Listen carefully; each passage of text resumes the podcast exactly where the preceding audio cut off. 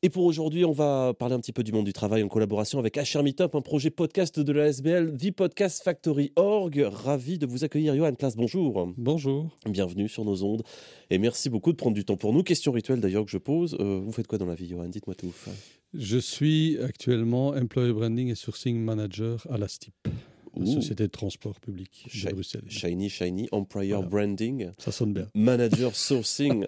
Alors voilà, euh, on va tâcher de, de traduire tout ça et de donner une dimension concrète en fait à ce que vous faites au jour le jour. Euh, déjà, propos préliminaires, notamment pour ce qui concerne euh, l'employer branding, on va dire que ce qui fait la marque de l'entreprise aujourd'hui, c'est une valeur qui est extrêmement recherchée. C'est quoi employer branding? Employer branding, en fait, c'est, enfin, traduit en français, c'est la marque employeur. C'est-à-dire que je travaille pour euh, mieux faire connaître la STIP, mais en tant qu'employeur. Tout le monde connaît la STIP euh, pour euh, l'utilisation des trams, bus et métro, mais c'est pas pour ça qu'on sait ou qu'on comprend toujours toute la machine qui tourne derrière, qui fait que tout ça fonctionne et tous les métiers que, que ça retient. J'ai lu quelque part que Employer Branding, celui qui y travaillait, euh, avait pour tâche de développer le plus en plus ce que l'on appelle la culture de l'entreprise, c'est-à-dire euh, qu'est-ce qu'on met en valeur comme euh, éthique d'entreprise, les valeurs que l'on défend, le cadre de travail. Est-ce que ça fait partie de vos attributions? Bien entendu.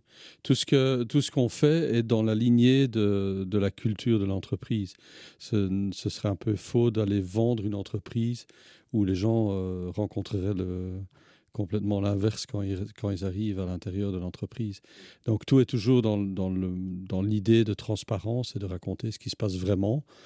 Forcément, on met plutôt en avant les bons côtés, mais ça n'empêche qu'on peut dire aussi que dans certains cas, il faut qu'on travaille encore ou qu'on doit s'améliorer. Alors, euh, moi, quand j'entends culture d'entreprise, euh, et ça vient aussi peut-être de ma génération, euh, je vois les locaux de Google avec les salles de sieste, les baby-foot, etc. etc. C'est comme chez vous, c'est vrai, il y a des baby-foot. le bâtiment, disons que le bâtiment central en, face, en face du parc, beaucoup de personnes s'étonnent quand même de rentrer dans un bâtiment ultra moderne, ultra clair. Et alors, donc, ça donne déjà une idée de la perception que les gens ont sur la société. On voit plutôt encore une une grosse boîte grise et quand on rentre là et qu'on voit euh, déjà beaucoup de jeunes, beaucoup de couleurs, beaucoup de lumière, ben, ça donne déjà une toute autre approche de la société. Alors c'est euh, ça c'est pour la forme, pour le fond, euh, c'est aussi connaître comment fonctionne l'entreprise, les valeurs qu'apporte et surtout bah, peut-être casser quelques préjugés au, sujet de l'entreprise. Il suffit d'aller voir votre fil Twitter parce que j'ai vu par exemple qu'on ignore assez peu qu'il manque encore pas mal de postes euh, spécifiques dans les boulots de la mobilité, notamment du côté de la STIB et de la MVIB. Euh, ça, c'est aussi votre boulot de mettre en valeur bah, les postes qui manquent et euh, les atouts qui sont cherchés dans l'entreprise que vous représentez. Et le, enfin, un des problèmes là-dedans, une des problématiques, c'est que pour les plus de 80%, on, est, on recherche des métiers en pénurie. Donc, c'est-à-dire qu'on a déjà des métiers assez atypiques comme euh, si jamais vous voulez rentrer dans le milieu du métro, ben, il y a peu de chances que vous trouverez ailleurs des métros que chez nous. Hmm. Mais en plus, euh, on, recherche énormément de profils techniques. C'était électromécanicien que j'avais vu. Voilà, hmm. énormément. Énormément. Donc, euh, à tous les niveaux, technicien, bachelier ou ingénieur. Mais ça n'empêche que, par exemple, le, le, métier de chauffeur de bus est un métier en pénurie aussi les gens s'imaginent que c'est facile, mais ça n'a rien de, rien de si évident de rouler 8 euh, heures dans, dans, le trafic dans Bruxelles avec, euh, avec, le bus plein. Euh, voilà, c'est n'est pas un métier évident non plus.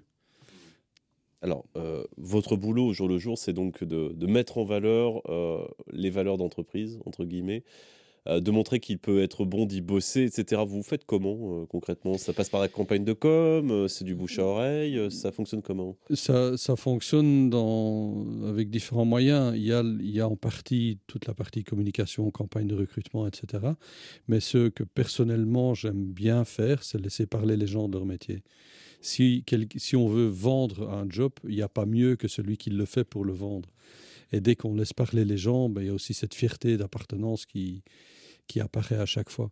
Donc j'aime beaucoup travailler avec des témoignages directs et, pour ainsi dire non censurés, donc les gens disent vraiment comment ça se passe, les avantages, parfois les inconvénients aussi. Donc euh, en dehors de ça, on essaie de trouver plein de moyens alternatifs et nouveaux comme par exemple passer à la radio pour parler de nos métiers. Bienvenue, le chèque c'est à la fin évidemment. Ah, ça oui. ça c'est donc c'est pour ça qu'on peut voir par exemple et ça se fait de plus en plus hein, des entreprises qui vont passer soit par leur service de com interne, soit qui vont sous-traiter en fait un service de petites vidéos témoignages et autres. Hein. Ça c'est quelque chose qu'on a tendance à, à croiser de, de, plus en plus. Et en quoi le employer branding c'est lié au sourcing manager? C'est quoi être sourcing Le sourcing en fait c'est essayer de. Le problème c'est comme on, on est on recherche des métiers qui en pénurie euh, aller communiquer euh, très large pour toucher une petite cible n'est pas très efficient. Ça coûte beaucoup d'argent pour très peu de résultats. Donc, en dehors des campagnes où on explique plutôt l'image en tant qu'employeur, on a des actions plutôt ciblées. Et c'est ce qu'on appelle le sourcing, c'est aller à la source. Donc, on va essayer de trouver où sont les, candidats bien ciblés qu'on recherche. Et donc, ce sont plutôt des, euh, des campagnes plus directes un direct mailing ou, ou, euh, ou euh, une action sur un, une database euh, de, de, candidats potentiels, entre autres. Hein. C'est bizarre, moi je suis un peu vieille école, justement, j'aurais fait le pied de grue à la sortie des écoles. Mais ça se fait aussi, hein. on a une collaboration très étroite avec plusieurs écoles techniques à Bruxelles et en dehors qui fonctionnent bien et qui commencent au, au départ avec, avec des stagiaires qui apprennent à connaître la société, qui reviennent, qui en parlent à leurs potes et puis l'année d'après, on a beaucoup plus de stages. Et puis euh, l'année d'après, ils viennent solliciter. Donc il faut commencer très très tôt. Hein. Il faudrait presque pratiquement commencer en fin de, en fin de premier cycle d'humanité pour aller expliquer ce que c'est et mm. quelles sont les opportunités des métiers techniques, par exemple. Susciter les vocations directement.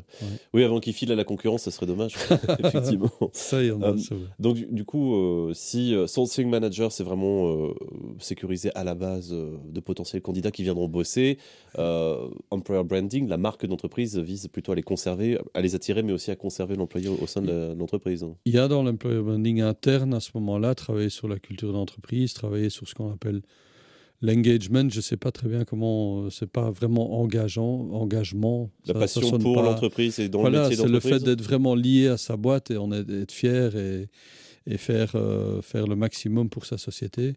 Il y a les ambassadeurs aussi, c'est donc les gens qui ont une fierté telle qu'ils en parlent à gauche et à droite dans les amis, dans, dans, la famille.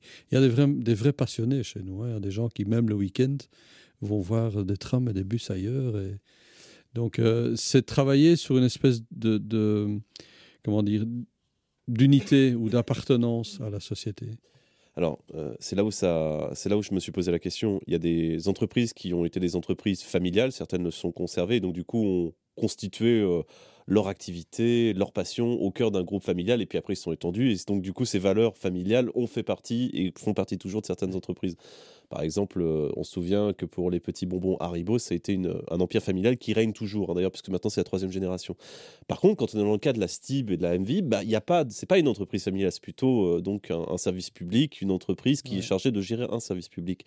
Euh, du coup, vous, ces valeurs doivent être que vous souhaitez représenter doivent être créées de toutes pièces, ou alors vous avez quand même des personnes qui vont les incarner?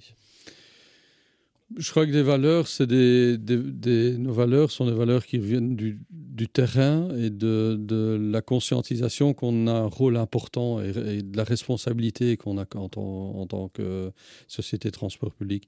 La plupart des gens euh, qui travaillent chez nous se sentent vraiment responsables envers le public, justement. Donc, c'est pas un, un, job 9 to 5, comme on dit. Euh, c'est vraiment essayer de faire tout pour offrir le service le meilleur possible en déant les possibilités, bien entendu. Hein. Johan, c'est vous qui êtes derrière la, campagne euh, de portraits euh, de gens qui ont construit le métro euh, en tant qu'employer branding qu'on peut voir notamment à Arlois. Ce sont les ouvriers du métro qui ont été pris en photo lorsqu'ils ont construit. Il y a vraiment des bouilles qui reviennent parce qu'ils sont couverts de poussière avec des gros masques et des grosses bobines, etc. Non, c'est. ça en fait partie ou pas? C'est mes collègues de la, de la communication corporate, donc de la communication institutionnelle, qui ont fait un super, un super boulot et qui aussi, à travers différentes actions qu'ils entreprennent, quelque part me soutiennent dans, dans bah la recherche de candidats parce que ça, crée, voilà, ça, crée une espèce de d'ambiance très, euh, enfin, ça crée un effet sympathie énorme, mm. tout ce qu'ils font. Donc là, je suis vraiment content d'avoir leur soutien aussi. Euh, donc ça, c'est une, de leurs actions. Parce que ça me faisait penser à ça, hein. euh, vraiment dans le monde du métro. Euh, à Bruxelles, c'est ça qui m'a frappé le plus. C'est la première fois que j'ai mis les pieds dans le métro bruxellois. j'ai une dernière question pour vous, mais c'est on est dans un boulot lorsqu'on est employer branding, lorsqu'on est chargé justement de, promouvoir la marque d'entreprise. On est à la fois on est dans le marketing ou on est dans les ressources humaines? Parce que finalement, on est pile poil sur la faille entre les deux. Hein, c'est un peu un métier hybride. Hein. En fait, je fais partie des ressources humaines, mais moi-même, j'ai plutôt une première partie de carrière dans les études en sales et marketing.